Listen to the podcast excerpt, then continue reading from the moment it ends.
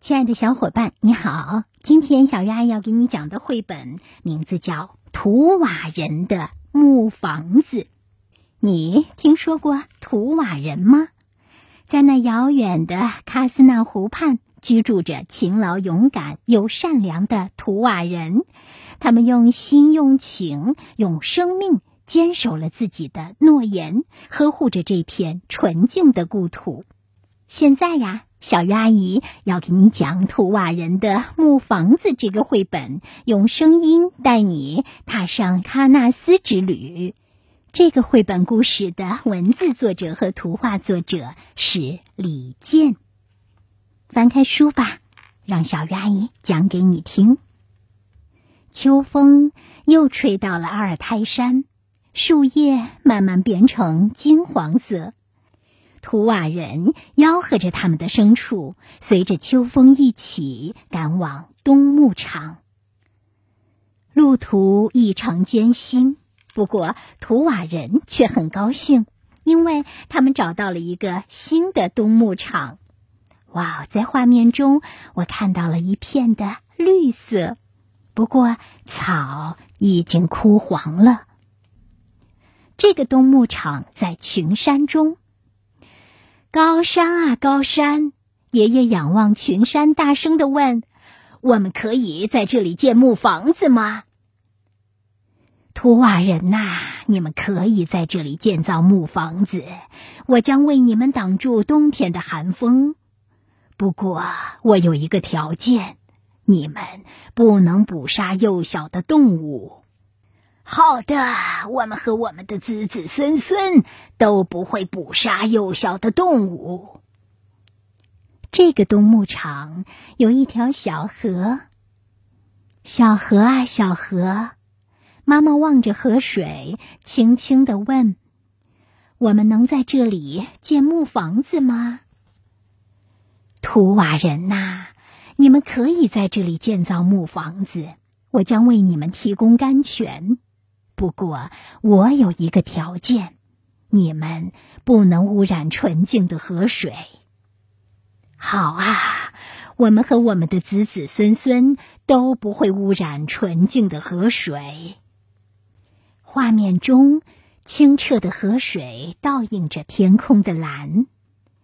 这个冬牧场里有茂密的森林，森林啊，森林！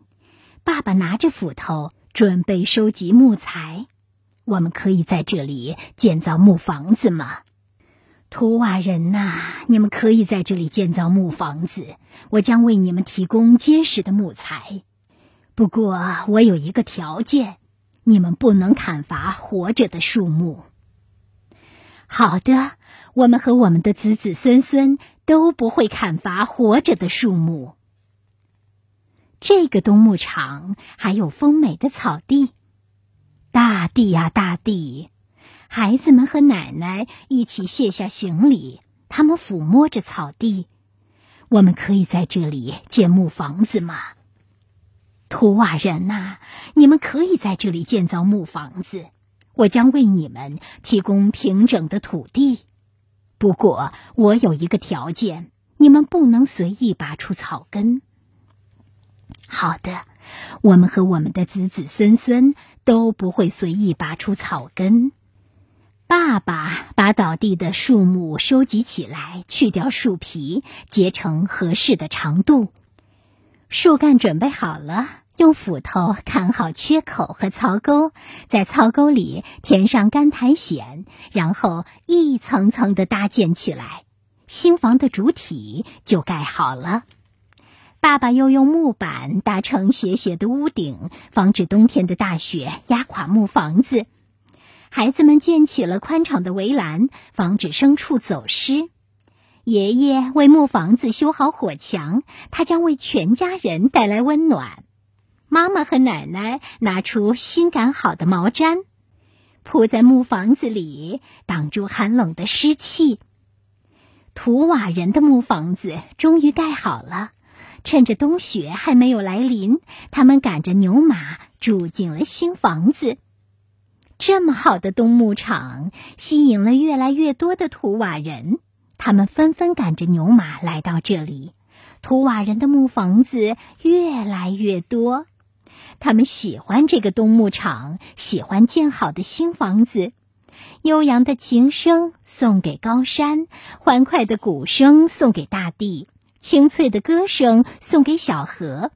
图瓦人说：“美好的家园是大自然的礼物，保护它就是保护美好的生活。”亲爱的孩子们，这个故事讲完了。这是小鱼阿姨特别喜欢的绘本。大自然为人类提供了生活的美好环境。而人类呢，也需要有所自律，只有这样呀，才能更好的回馈大自然，让人类永远在这个家里快乐美好的生活下去。那么，在书中提到了爷爷问高山，提到了妈妈问小河，提到了爸爸问森林，还提到了小孩子和他的奶奶问草地。提问的是人类。回答的也是人类，而不是牧场，因为人类呢，在长期的生活积累中，知道该如何更好的保护大自然，比如不拔出草根，才能够有春风吹又生的蓬勃生机；不砍伐幼树苗，才能让树木茁壮的成长；还有不去污染河流，不捕杀幼小的动物等等。这都是人类对大自然的敬畏和爱，你说呢？也希望有机会你能亲自找来《图瓦人的木房子》这个绘本，一边听小鱼阿姨讲，一边看书中的画面，你会因为看到这些美丽的图画而更加热爱大自然，更加懂得去保护它们。